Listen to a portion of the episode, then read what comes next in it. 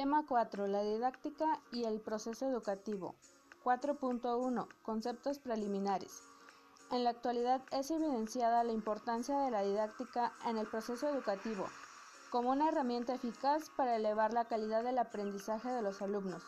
Es por ello que es necesario retomar a la didáctica y el diseño instruccional como disciplinas pedagógicas indispensables para que el docente se convierta en un eje vital para generar aprendizajes significativos en los alumnos.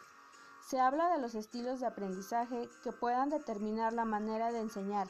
Es cuando del buen uso de algunas técnicas, la experiencia estructurada en particular, abren las prácticas educativas a técnicas que ejercitan la diversidad de inteligencias y como consecuencia la posibilidad de un mejor aprendizaje, partiendo de las diferencias individuales de los alumnos. 4.2. El proceso de enseñanza y aprendizaje. ¿Qué es el proceso de enseñanza-aprendizaje? Es el procedimiento mediante el cual se transmiten conocimientos especiales o generales sobre una materia, sus dimensiones en el fenómeno del rendimiento académico a partir de los factores que determinan su comportamiento. En este sentido, los docentes deben planificar las actividades y las estrategias didácticas que se van a poner en marcha en el contexto escolar, así como evaluar si se han logrado los objetivos esperados.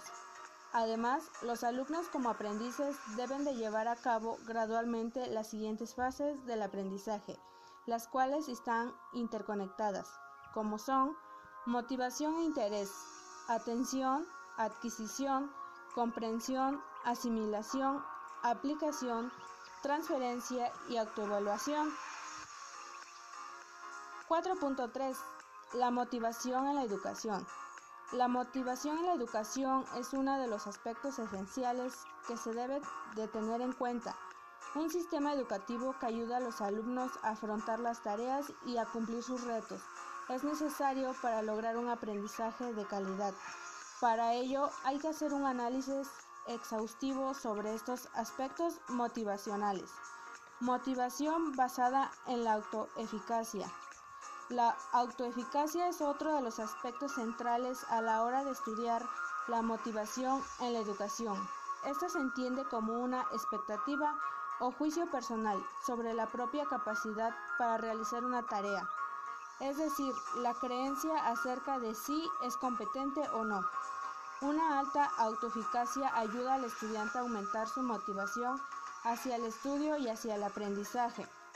Motivación basada en la orientación de metas. La orientación de las metas es la dirección que toma la motivación del alumno, es decir, las razones o los motivos por los que el estudiante desarrolla la conducta de aprendizaje. Sobre este aspecto hay que tener en cuenta que dependiendo de esas razones, el proceso motivacional va a cambiar. En el contexto educativo podemos encontrar con tres metas distintas, las cuales son rendimiento, aproximación. En esta categoría destacan los alumnos que buscan sacar las mejores notas de clase. Rendimiento, evitación. Se corresponde con los alumnos que buscan no ser los peores a evitar el suspenso. Competencia. Se refiere a los alumnos que buscan comprender la materia en profundidad para lograr una competencia en la misma. La motivación es un aspecto fundamental a tener en cuenta si queremos proporcionar una educación de calidad. Ahora bien, no solo basta con conocer el tema, sino sobre todo con una adecuada aplicación de las estrategias y los contenidos adecuados.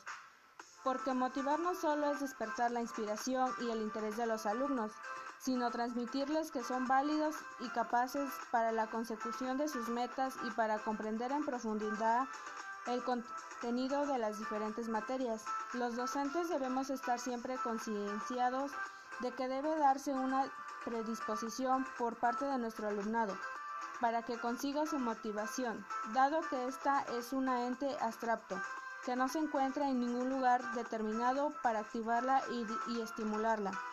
Sin embargo, sea cual adversidad y contrariedad que se presente en cada momento a lo largo del desarrollo educativo, Nunca debemos frustrarnos ni desanimarnos si los resultados no son los esperados, sino seguir luchando y no perder la ilusión ni la esperanza, puesto que es un proceso que se construye paso a paso, el cual requiere de nuestra parte reflexión, imaginación, creatividad e ingenio.